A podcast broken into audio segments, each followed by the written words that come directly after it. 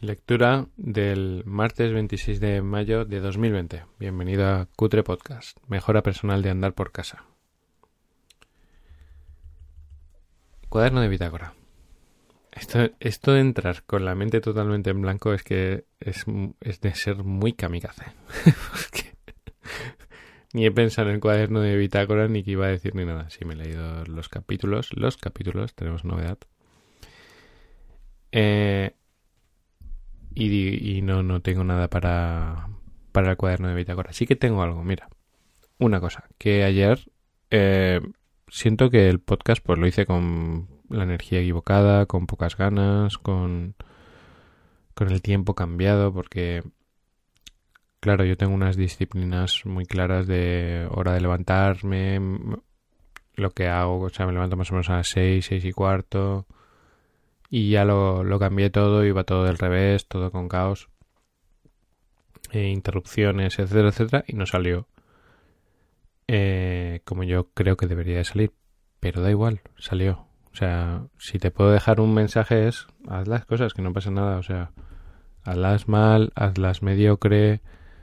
Eh, por ejemplo, cuando arranqué no arranqué bien. Y siempre me entra como una sensación de para y vuelve a grabar. Mm, pero creo que, que yo desde aquí estoy con una lanza hacia la normalización, hacia el normaling, hacia hacer cosas pues como las hacemos y ya está y confiar en confiar en la intención, centrarse en eso y, tener fe que, que, cuando estás con la intención adecuada pues las cosas van a salir bien tarde o temprano, que uno debe de, de seguir y ya está. Por otro lado, deciros que dentro de mis rutinas matutinas eh, está ver, pues eso, las diferentes fuentes de ingresos, que hoy vamos a hablar de eso. Y una es nuestro enlace de afiliados en Amazon que tenemos de Cutre Podcast en el, chat y en la web. Y ya, ya, ya eh, Miguel y yo ya hemos ganado 3,71 euros. Que se dice rápido, ¿eh? Pero ahí están hayan entrado sus ingresos y gracias a todos los que han pulsado el enlace para hacer sus compras habituales. O sea, no es, no es, eh, no es para que forzar a la compra, sino que si tú vas a hacer una compra en Amazon, pues nada, pasas a través del enlace y con eso eh, nos ayudas a nosotros a que podamos seguir con este proyecto, subvencionándolo. Eh, toda paja hace montón. No hay que... Tú imagínate, 4 euros, ¿no? Pero si, lo, si sacásemos ya ahora una estadística, si siguiésemos este ritmo, más o menos ha sido una semana, eh, al mes serían cerca de 20 euros, 25 euros. Pues oye, 25 euros, ¿qué te parece? ¿Qué te da? ¿Cuánto tienes que meter en una cuenta corriente de ahorro para que te dé 25 euros? no te lo puedes ni imaginar. Y luego, qué fácil es gastarse esos 25 euros, que es otra cosa que tendríamos que tener en cuenta, porque claro, a veces ponemos mucho foco en, eh, en ganar y poco en gestionar nuestros gastos y se van volando. Yo ahora, por ejemplo, tengo pendiente la adquisición de un ordenador nuevo porque el mío es de 2016, es mi herramienta de trabajo eh, y la pantalla empieza a fallar por abajo, tiene como un, error. Repararlo cuesta 200 euros. Eh, que evidentemente lo voy a reparar, voy a poner una pantalla nueva y luego lo venderé. Eh, pero estoy dándole vueltas. todos los días le doy 10 o 20 vueltas. Pues puedes aguantarlo, Javi. Puedes. ¿Te compras otro nuevo? ¿Cuál te compras? Y entonces empieza ahí el jueguecito, ¿no? Tú te ahí a mirar ahí, ostras, oye, pero por 100 euros más tengo más capacidad y tengo tal, vale, pero ¿realmente necesitas tanta capacidad o con menos te sobra o... Y entonces yo trato de mantener, de sostener ese debate el máximo tiempo posible. Si puedo, si puedo estar tres meses dándole vueltas, tres meses dándole vueltas y ya a los tres meses, después de que se me haya podido pasar la emoción, el esto, el otro, pues decido si lo compro o no. y a lo mejor no lo compro y lo mantengo. Tengo otra pantalla, o sea, yo trabajo con dos pantallas. Eh, lo que me falla es la parte inferior de mi monitor, del, ordenador. Puedo operar perfectamente, con alguna pequeña limitación, pero perfectamente. Y tengo capacidad para, para adquirirlo. Luego, cuando vaya a adquirirlo, mm, seguramente está con intereses, o sea, con a plazos, con intereses, sin intereses, o sea, con cero intereses. Y entonces entra otro debate. ¿Lo compras a contado o lo compras a plazo? ¿Y qué es lo que harías tú? ¿Comprarlo a contado o comprarlo a plazo? Sin intereses. Depende de cómo seas tú en tus finanzas, pero eso es otro debate que uno debe de hacer. Yo tengo claro, yo lo cobraría, lo compraría eh, a plazos sin intereses, porque puestos a tener el dinero, pues lo tengo yo, para que lo tengas tú. O sea, yo cuando te doy el dinero, lo tienes tú, cuando lo tengo yo, tengo yo. Yo, por ejemplo, tengo una cuenta, es una cuenta sencilla de, ahorro, pero que da el 1%. Entonces, claro, tú pones eh, ese 1% a trabajar durante un año, pues, de lo que cuesta el ordenador, pues, puede ser dinerillo. No mucho, pero puede ser dinerillo. Más que si le doy el dinero al otro. Claro, luego está que tú cojas ese dinero y no lo tengas, no lo dispongas o te lo gastes el que al comprar a plazos.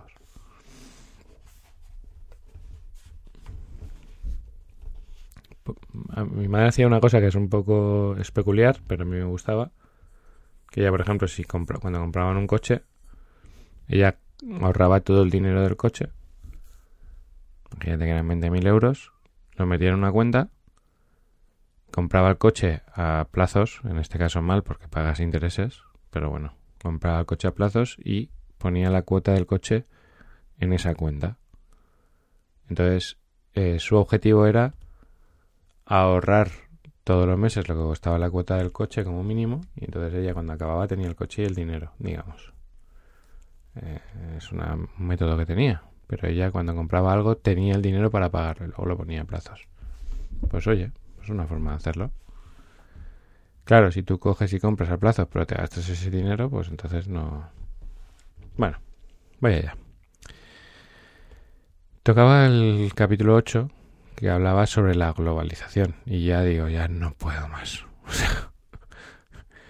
claro, todo esto cuando tú lo lees, todo lo que hemos hablado del código del dinero igual lo lees en una mañana, en un ratito. En una hora lo tienes todo leído, en dos horas.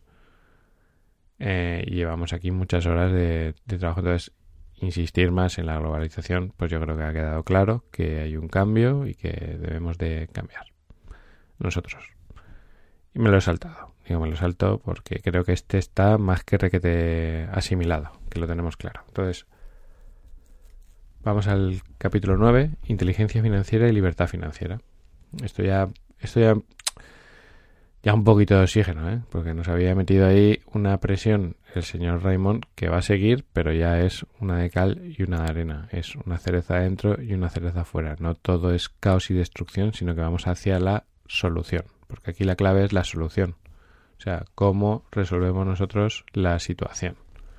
Entonces dice, primer concepto, inteligencia financiera, que consiste básicamente en, dejar de trabajar por dinero, dejar de vender tiempo y crear un sistema de ingresos múltiples que trabaje para ti.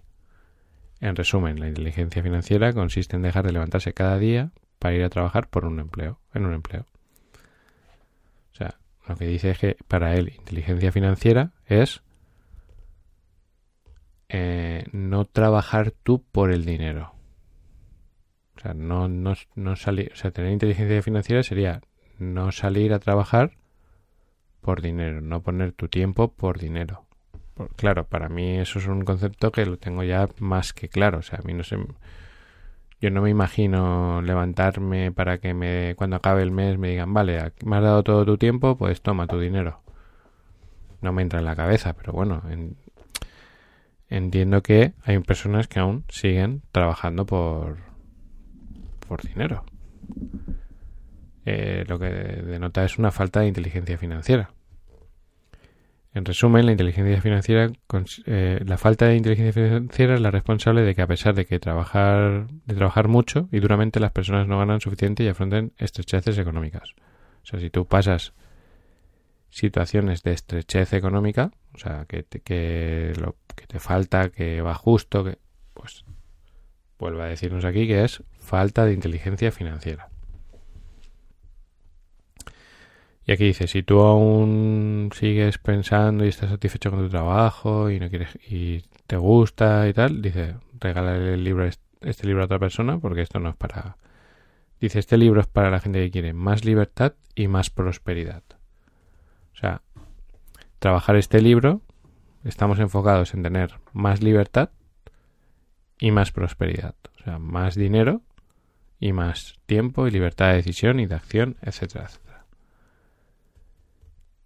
creo en la necesidad de disponer varias fuentes. Claro, él dice, para eso hay que tener, disponer de varias fuentes de ingresos variables y la mayoría de ellos pasivos. O sea, aquí dice, varias fuentes de dinero, de ingresos variables, que es un concepto que ahora veremos, y la mayoría de ellas pasivas, que también va a explicar lo que es un ingreso pasivo variable. Por el momento, digamos que la inteligencia, que que lo inteligente financieramente es diversificar ingresos. O sea, él lo que dice que lo inteligente es diversificar. O sea, no tener una única fuente de ingresos. Y habla de ingresos pasivos y variables.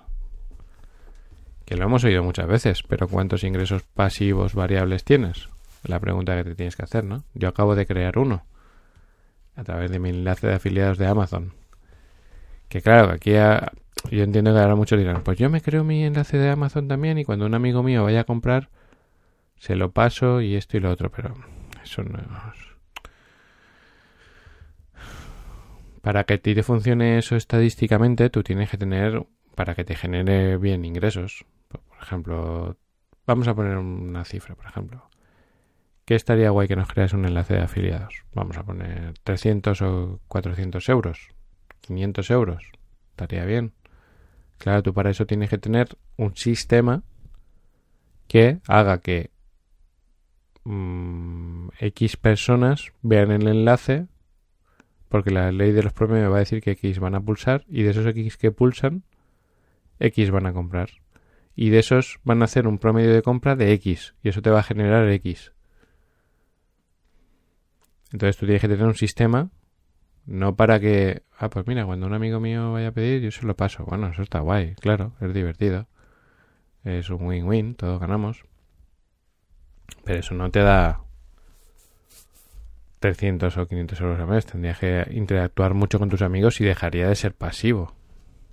Eso no sería pasivo. Pero bueno, ahí hay otra fuente de ingresos. Pequeña. Pero ¿quién dice que mañana no sea grande? O sea, si yo ahora decidiese aplicar la energía, derivar a todo el público a la página web, porque podría hacerlo. Yo podría coger y poner material material añadido en la página web para que las personas fuesen allí. Vamos, es un plan que está pendiente. Lo que a lo mejor lo hago dentro de tres años.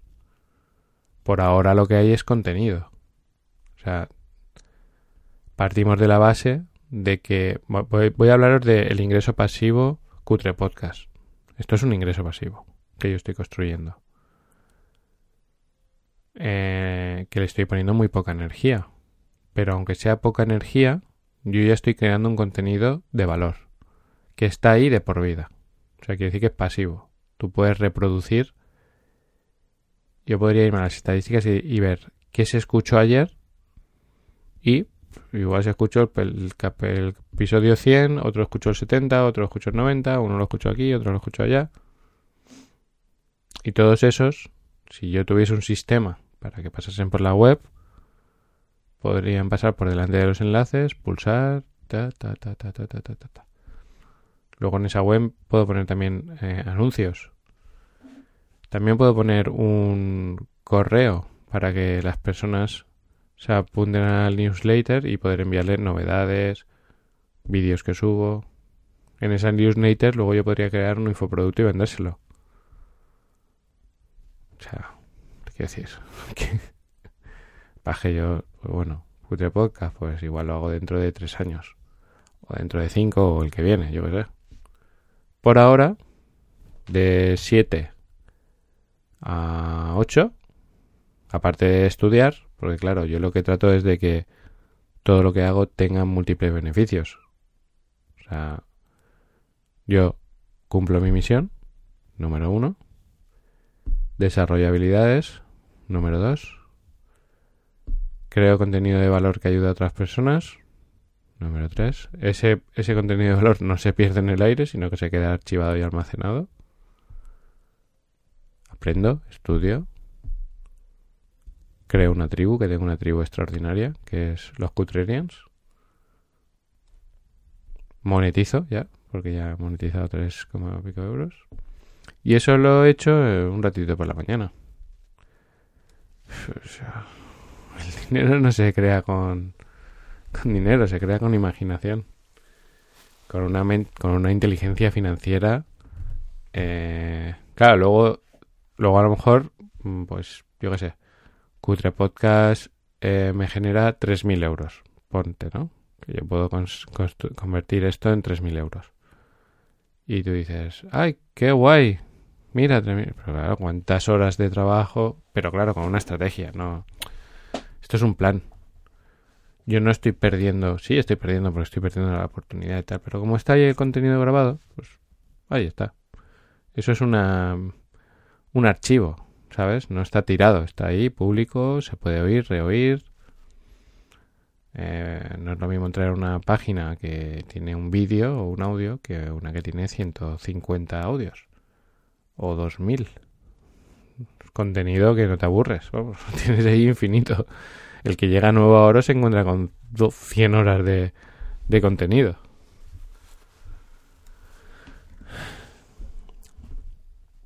Eh, eh, con eso tengo, o sea, tengo muchísimas más estrategias abiertas. Asociaciones, estrategias, fuentes de ingresos, o sea, diversificado y en modo pasivo. Eh, todo esto yo no he nacido con esa mentalidad. ¿Qué he hecho? Pues estudiar para desarrollar una mejor inteligencia financiera. Más, más, más evolucionada de la que tenía, que era muy mediocre. Y, por supuesto, estrategia, planificación, acción constante con ente enfocada. O sea, está. O sea, yo ayer. Ahí hice mi granito de arena. O sea, no, todo, no, no todos los peldaños o todos los capítulos van a ser buenos, pero son, están. Dice la, la. Y luego está el concepto de libertad financiera. Una cosa era Ah, bueno, dice, lo que está ocurriendo debido a la falta de inteligencia financiera es que muchas personas esperan que el gobierno resuelva por ellas sus propios problemas financieros, con lo que están sometiendo su poder personal y su libertad al control del Estado. O sea, si tú tienes una falta de inteligencia financiera, al final lo que quieres es que el gobierno te resuelva la situación. Y claro, eh, tú estás perdiendo tu libertad, se la estás dando a el Estado. Eh, eso pasa y pasará. Eh, tú al Estado, a una compañía, a lo que sea. O sea, si tú tienes en vez de una fuente de ingresos 10, pues eres mm, muchísimo más libre. Porque si no te va una, pues te va otra. Si no te va aquí, te va allá. Y luego puedes tenerla, pues como os he comentado alguna vez. O sea, mi siguiente plan es eh, escalarlo a distintos países, o sea, a que las fuentes de ingresos provengan de distintos países, o sea, que no vengan y, y de distintos continentes, porque así te haces libre también de las, por ejemplo, de Europa, si Europa le va mal, pero tú tienes ingresos de América y de Asia, pues mejor, ¿no? Pues dices, bueno, pues este flojea, pues América, Asia, tal, no sé. Eso es como lo veo yo. Eh, igual soy muy flipado, pero bueno, lo veo así, humildemente. O sea, digo, bueno, pues puede caer una moneda, pero si yo tengo ingresos de distintas monedas, de dólar, de euros, de yenes y de... yo qué sé, pues mejor, en bitcoins o lo que sea, pues mejor. Cuanto más, cuanta más diversificación, pues mejor. Dice, y el segundo concepto es la libertad financiera, que se mide con los meses que puedes seguir manteniendo tu mismo nivel de vida si dejas de trabajar. Cuantos más meses, más libre financieramente serás. Dice, todo el mundo debería tener entre 6 y 12 meses cubiertos. O sea que tú parases de trabajar, de ejercer la acción que haces diaria e ingresases entre, o sea, mantuvieses 6 o 12 meses tu nivel de vida. Eso es, eso mide tu libertad financiera. Cuantos más meses, más libre eres. Hay muchas personas que no necesitan ni un solo día de trabajo para mantener su nivel de vida. Claro, aquí hay dos, dos variables. Digamos, la capacidad de generar ingresos en modo pasivo, más los ahorros, más tu tu nivel de gasto, porque hay personas que tienen un nivel de gasto muy, muy elevado. Y a veces cuando pensamos en menos gastos pensamos en más austeridad, eh, menos diversión, eso pensaba yo, o sea que, que para ser feliz había que ser un gran consumista y yo creo que es más una cuestión de imaginación, o sea que si tú eh, y de actitud, si tú, por ejemplo, sales a hacer senderismo, te cuesta muy poco dinero. Si sales a. si te haces una comida rica en casa, te cuesta muy poco dinero. Eh, si te ves una peli con placer en tu Netflix, por ejemplo, eso te cuesta muy poco dinero.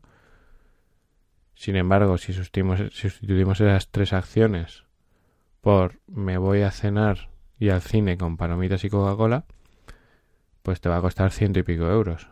Para muchos, a la pareja. Para muchos eso es el 10% de lo que ganan al mes.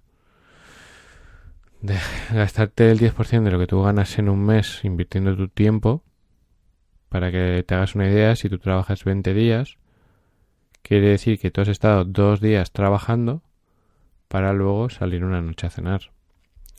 Sin embargo, si tú coges esos esos dos días de trabajo y en vez de gastarte 100, te gastas, como hemos hablado, 15 en cenar en casa, ver una película y, ir a hacer senderismo, pues oye, en vez de haberte costado dos días de trabajo, te cuesta pues 15, sería un 10%, sería un 1,5% de 20, vamos, 10 veces menos. En vez de dos días, eh, dos días serían 16 horas, 10 veces menos sería una hora y media. O sea, tendrías para irte a cenar por ahí es dos días de trabajo y para hacer senderismo, cenar en casa y ver una peli es una hora y media. Pues oye, hay una cosa que se llama coste de oportunidad y uno no debe de perderlo. No estamos programados para eso por lo menos muchos, yo no estaba. He ido aprendiendo a, a ser una persona mmm, que gestiona mejor su gasto y no por eso que se lo pase peor. Evidentemente, si tú tus ingresos en vez de ser de mil son de cinco mil, pues bueno, pues puedes decir, pues sí que voy a salir. Y a lo mejor no vas al cine, pero voy a salir, no voy al cine, palomitas y esto y lo otro, pues voy a salir. Eh, ya está. hay veces que, teniendo un buen salario he cogido y he dicho, mira, pues el cine, pues he conseguido pues entradas de 2 por 1 y en Pans Company hay una promoción que por 5 euros dos bocadillos y cerveza. Pues hemos ido a Pans Company, nos hemos comido un bocata y al cine y a lo mejor nos hemos gastado 15 euros los dos y, y podíamos, o sea, yo soy de, o sea, yo estoy educado para, yeah, patirres, eh, mira, con el coche lo metemos en el parking. Vamos a cenar en este restaurante que es de categoría. 35 euros cada uno, 40 euros cada uno. Cine que hay, sala VIP, sala VIP. Venga, palomitas, Coca-Cola, lo que sea. Que no falte nada. Y luego tal. Y nos vamos en taxi, porque así no... Yo sé hacer eso. Y muy bien. Buah. Pero muy, muy bien, muy bien. Yo me he gastado... Yo me puedo gastar en un cumpleaños regalos, detalles y eso, 1.500 euros así, sin pestañear. No me cuesta nada. Pero no se trata de eso. O sea, lo que quiero decir, se trata de hacer una correcta gestión. Eh, y no por eso es menos divertido, ni disfrutas menos. Dice, te sorprendería saber cuánta gente está a un mes, a una nómina nada más de la quiebra. Imagina que posees una cifra en el banco que te permite darte el lujo de no trabajar durante uno o dos años sin bajar tu nivel de vida. ¿Cómo te sentirías? Dice, más tranquilo, ¿no? Yo creo que ese sí que es un objetivo básico que tú tienes que tener, pues eso, tú tienes, primero tienes que saber cuánto gastas y cuánto ganas eh, anualmente. Eh, es importante que sea anualmente, porque tú ahí ves eh, tus verdaderos gastos, porque tú a veces dices, no, pues vale, he gastado tanto. No. Tú, tú, tú si tú sumas, por ejemplo, imagínate que tienes una nómina de 1.500 euros. 1.500 euros por 12 son 15.000, 18.000 euros. Si tú cuando acaba el año tienes 5.000 euros ahorrados, 5.000 euros ahorrados, de 18.000 menos 5.000 son 13.000, Quiere decir que tu gasto mensual es de mil, eh, mil cien euros, por decirlo de alguna forma. Entonces tú sabes que todos los meses tienes mil cien euros de gastos. Entonces, para tú poder mantener, para tú estar dos años sin trabajar, tú tendrías que tener mil, mil cien por 24, que son 26.400 mm, creo pues 26.400 euros es lo que tú tienes que tener en el banco si tú tienes un gasto mensual de 1.100. Entonces, a partir de ahí tú tienes dos años. Cualquier crisis, cualquier cualquier problema, cualquier incidente en dos años lo arreglas. Cualquier persona en dos años lo arregla. Entonces tú con tú cuando llega ese incidente, si lo que haces es bajar un poco más tu nivel de gasto, pasas de 1100 a 700, y entonces, en vez de tener dos años, tienes tres. Eh, y tienes tres años para resolver tu situación. Eh, yo solo veo básico. Veo un concepto básico, o sea, veo un objetivo mínimo. A partir de ahí puedes construir tu libertad financiera. Para mí, ¿eh? Dice, permíteme aceptar que las personas inteligentes financieramente se programan para obtener ingresos. Sí, dice, lo inteligente, o sea, una persona que tiene inteligencia financiera, por ejemplo, si hemos hablado que tú tienes unos ingresos de 18.000 euros al año, eh, una persona con inteligencia financiera lo que dice es, bueno, pues el año que viene quiero un 10% más, un 20% más, un 30% más, un 50% más. O sea, un objetivo normal sería, vale, el año pasado ¿cuánto gané? 18.000 euros. Pues vale, pues este año yo quiero ganar un 50% más, que serían 27.000 euros.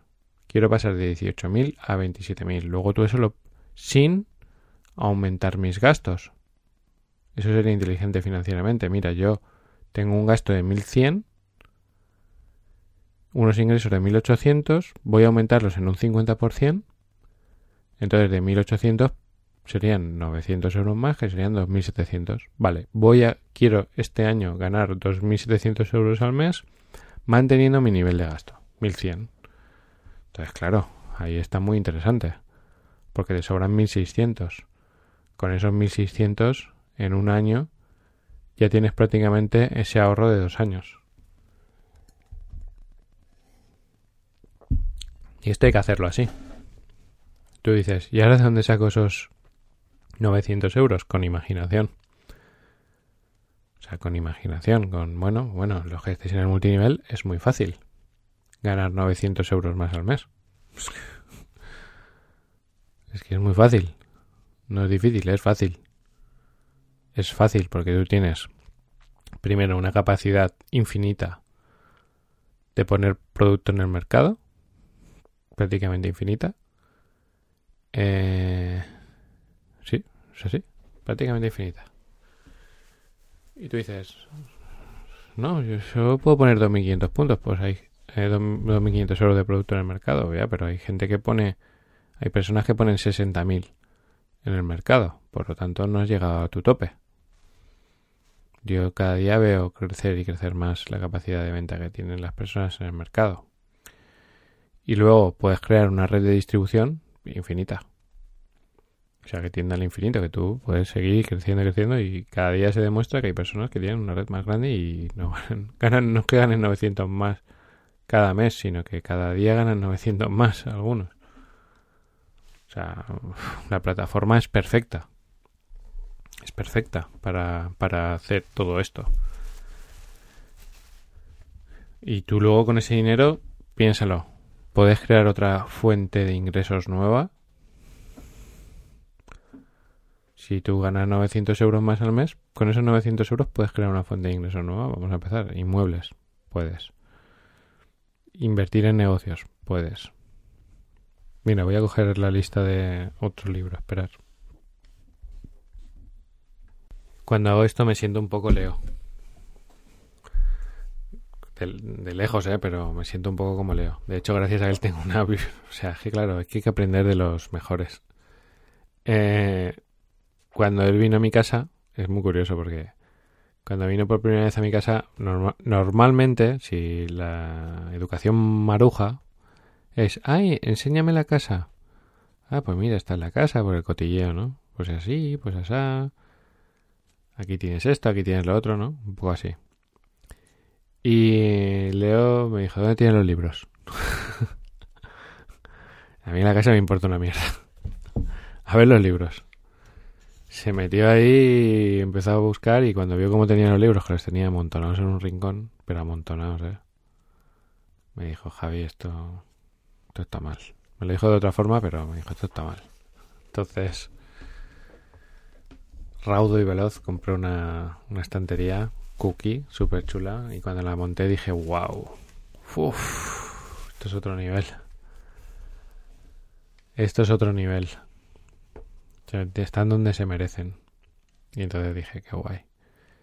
Y los ves y están ahí, los puedes recurrir a ellos. Yo en otro formato tendría que sacar siete cosas para sacar el libro. Bueno, pues dice, en este libro de Juan Aro te deja 15 o sea, sugerencia de cómo dividiría él el dinero, ¿vale? Entonces dice eh, un y en porcentajes. Él dice, yo tendría un 45% en inmuebles, un 24% en efectivo, un 6% en compra e inversión de empresas o proyectos, participaciones, 6% en bitcoins y criptomonedas, 3% en bolsa, 3% en minería de bitcoins, 2% en clubs de inversión, un 2% en, en ICOs, ofertas iniciales de monedas. Un 2% en desarrollo de negocios, participaciones y franquicias. Un 2% en desarrollo y distribución de productos y servicios. Un 1% en desarrollo y creación de ideas y patentes. Un 1% en oro y metales preciosos. Un 1% en joyas. Un 1% en antigüedades y un 1% en arte. Pues como yo, básicamente. me quedan unas cuantas cosas, por no decir que todas. Bueno, y aquí podrías poner pues, un pías, alguna cosita también más. Eh, tengo aquí la dedicatoria, dice, dedicado a Javier, amigo de un gran maestro común, Fernando Moreno. Sin duda, un rico como tú, Javier. Qué bonito. Aspirante, aspirante. Eh, bueno, pues ahí tú te lees los libros adecuados y este hombre no tiene la última palabra. Tú tienes que leer todos tus libros, tus cosas y tal, y ahí poner tu, tu dinero diversificado. Pero aquí lo que habla es de aumentar cada, cada año. Dice, dice, claro, si tienes una nómina, pues eso solo crece con la inflación. Dice, una nómina es un techo. A menos que lo complementes con ingresos variables. Sea, es importante que sean variables. Cuando tú buscas fijo, seguro, eso es lo, más peligroso. Lo que te interesa es que sea variable. Y aquí dice, las mentes millonarias tienen dos únicas reglas. Regla número uno, no pongas límites a tus ingresos. Y yo a veces los pongo. Regla número dos. Nunca olvides la regla número uno. O sea, una regla básica para, para tener una mente millonaria, libertad financiera, es no tener una cifra límite. O sea, tú, yo por ejemplo, muchas veces digo unas cifras, pues yo, mire, yo con esto, pues yo con esto, pues claro, y yo mismo voy frenando los ingresos, poniendo un límite. Entonces, zasca que me mete aquí Raymond. Dice, los emprendedores piensan en los siguientes términos. Se aplican presupuestos anuales de ingresos y después hacen lo necesario para conseguir esa cifra. O sea, lo que deberíamos de hacer es, vale, yo este año quiero ganar 100.000, por ejemplo, ¿no? lo digo por decir. Dice, las personas podemos programarnos para cifras mensuales o anuales. Muchos se, programan para cifras bajas o para eh, ingresar lo mismo año tras año. Jamás se plantean ingresar el doble o el triple. Creo que muchos ingresan un promedio del 30% menos de lo que podrían cobrar porque les asusta una cifra mayor. O sea, esto ya es una creencia, que hay muchas personas que tienen miedo a una cifra mayor. O sea, y esto es muy fácil calcularlo anualmente. ¿Tú qué estás ganando ahora? ¿2.000 euros al mes? Pues anualmente son 24.000 euros. Pues es lo que dice que, que tú, como mínimo, como mínimo, deberías de estar ganando, en lugar de 24.000 euros, un 30% más. Un 30% de 24.000 euros son 7.200 euros, si no me equivoco. Entonces, tú estás perdiendo 7.200 euros al año. Si tú los 7.200 al año los divides entre 12, pues serían aproximadamente 600 euros, por decir una cifra, creo que sí. Sí, son 600 euros al, año, al mes. O sea, quiere decir que si tú estás ganando 24.000, que son 2.000, técnicamente podrías, tendrías que estar ganando 2.600 euros al mes. Porque es así. El 30% de 2.000 son 600 euros. Eh, dice, lo que pasa hay personas que eso les asusta. Si ese es tu caso, puedes cambiar esa programación interna y fijar unos ingresos, elegir cuánto vas a ganar. Y entonces dice, ah, seguro que alguno está diciendo, eso es imposible. Y él dice que la palabra imposible, dice, deja de ser imposible cuando hay otra persona que lo hace. Entonces, gente que, personas que ganan en tu misma situación 2.600 euros existen. Y 26.000 existen y 260.000 existen. Entonces, imposible no es. Si te dices tú que es imposible, pues claro, va a ser imposible, no cabe duda. Aquí dice, eh, dice además la inteligencia financiera necesitaríamos también inteligencia emocional. Warren Buffett dijo que un inversor para ser bueno debe controlar sus emociones. Dice, estoy de acuerdo, para mí la inteligencia emocional simplemente complementa la inteligencia financiera. Desarrollar la inteligencia emocional, autodominio, disciplina, confianza, aceptación del error y el rechazo, paciencia sin límites y preferir la gratificación aplazada antes de que la inmediata, pues que esos son comportamientos para él necesarios. Dice que libertad financiera es igual a inteligencia financiera más inteligencia emocional. Eh, yo creo que es así. De hecho, yo, por ejemplo, cuando rechazo trabajar en la bolsa, es porque no tengo la suficiente inteligencia emocional para trabajar en la bolsa. eso requiere de... es otro nivel. De hecho, Fernando siempre, cuando el concepto trader no era famoso, porque entonces nadie hablaba de trading, ni era una cosa generalizada, sino que eran como una pequeña... Era un grupo pequeño, ahora casi, casi todo el mundo puede ser trader, ¿no? Él hablaba mucho de la mentalidad del trader, lo veía admirable, ¿no? Y ahí había, dentro de nuestros compañeros alumnos había un trader profesional, entrenador de traders, un tío exitoso. Y era como un samurái, o sea, eso, eso tienes que tener una frialdad, una ecuanimidad, una gestión de tus emociones para, para no emocionarte cuando ganas un millón de euros y no ponerte triste cuando los pierdes en una hora. Entonces, eso, inteligencia emocional. Dice, ¿y dónde está la formación convencional y el coeficiente de inteligencia y la suerte? Todo eso que hemos oído, ¿no? los estudios, la, inteligencia, ¿no? El coeficiente, intelectual y la suerte. Dice en ninguna parte. Dice lo de los estudios, dice, eso es una tontería. Dice, ¿cuántos son los mejores estudiosos pero no son los más ricos? Pues que no tiene nada que ver ser buen estudiante con tener inteligencia financiera. Dice, no es lo que sabes, sino quién eres. No es la aptitud, sino la actitud. ¿Qué es la inteligencia? Dice, es la capacidad de hacer distinciones más precisas, cada vez más afinadas, más útiles. Dice, y vamos a hacerla para estos ingresos. Entonces él dice, habla de tres tipos de ingresos.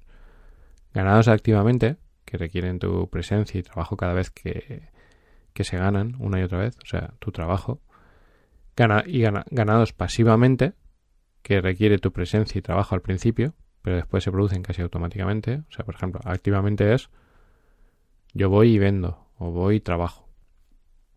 Pasivamente es lo que yo estoy haciendo con Q3 Podcast. Yo estoy haciendo ahora mucho trabajo, pero después los ingresos se producirán en automático. Y ganados por inversión que no requieren nunca de tu presencia. Si yo ahora cojo, eh, invierto en moneda, en Forex, o invierto en oro, tal, o invierto en un inmueble o en un negocio, tal, todo eso va en automático y no requiere de mi trabajo, solo supervisión. Entonces dice, una persona inteligente financieramente diversifica sus fuentes de ingresos en estas tres categorías. O sea, tiene dinero ganado activamente, pasivamente y por inversión. Yo actualmente tengo dinero ganado activamente. Eh, bueno, yo he ganado activamente... Sí, sí, sí, claro, porque con mis mentorías, pues oye, eso es un dinero ganado activamente, ganado pasivamente y por inversión, las tres sabe que tener un solo ingreso es un riesgo que debe corregir. Claro, cuando tú estás en el multinivel, pues también tiene lo mismo, activamente, pasivamente y no por inversión. Y lleva en negocios cartera de clientes, comisiones por ventas desde su casa y en su tiempo libre. O sea, en su tiempo libre, pues mueve un poquito más el dinero. Como el tiempo es limitado, es necesario que parte de los ingresos sean pasivos, es decir, que una vez creados se repliquen de forma automática. Es obvio que una persona inteligente financieramente no vende solo su tiempo, además vende productos propios o ajenos, servicios propios o ajenos. O sea, la venta es clave para poder ganar más dinero, porque tú puedes vender en un día mm, mil, mil euros de producto, eh, pero no puedes hacer mil asesorías. La venta de productos es infinita y eso es algo que, que hay que saber y aprovechar. Tú en un día puedes vender mil euros de producto. Lo que pasa es que tu cabeza, tu imaginación y tus creencias no te lo permiten. Hay otros que lo hacen. Y, si cuando quieras lo vemos. lo que pasa es que si quieres hacerlo como lo hacías antes, pues no. Pero hay otras formas de hacerlo, claro. Yo, por ejemplo, en el multinivel ahora veo muchas personas que tienen sus clientes que se autocompran. O sea que, ¿cuántos puedes tener? 100.000. Eh, los ingresos de la mente rica son los ingresos pasivos, los procedentes de los negocios y las inversiones, no los que proceden de la venta de tiempo. Una persona inteligente financieramente cuando tiene, cuando tiene un problema financiero lo resuelve con imaginación, no, endeudándose, ¿no? Va a comisión sobre resultados, solo se da lujos después de haber creado un flujo de ingresos, eh, respeta la regla número uno de no tener límites, y bueno, por supuesto no deposita su futuro en una nómina. Claro, la realidad es que casi todo el mundo piensa que tener un empleo y un jefe es lo normal. Pero claro, no es lo normal, es lo frecuente. No debería ser lo normal, para nada, todo lo contrario. Alguien que decida cuál es tu horario, cuándo vas a descansar en tu jornada, cuáles son tus vacaciones anuales, cuánto vas a ganar. No tiene mucho sentido que otra persona determine eso sobre ti. a mí no me entra en la cabeza, pero bueno. Hay de todo. Y Tim Ferris en la semana laboral de cuatro horas dice, él dice que trabajar ocho horas al día es una convención social y un legado anacrónico de medir resultados por volumen. ¿Cómo es posible que toda la gente del mundo necesite exactamente ocho horas para hacer su trabajo? Es que no tiene ningún sentido.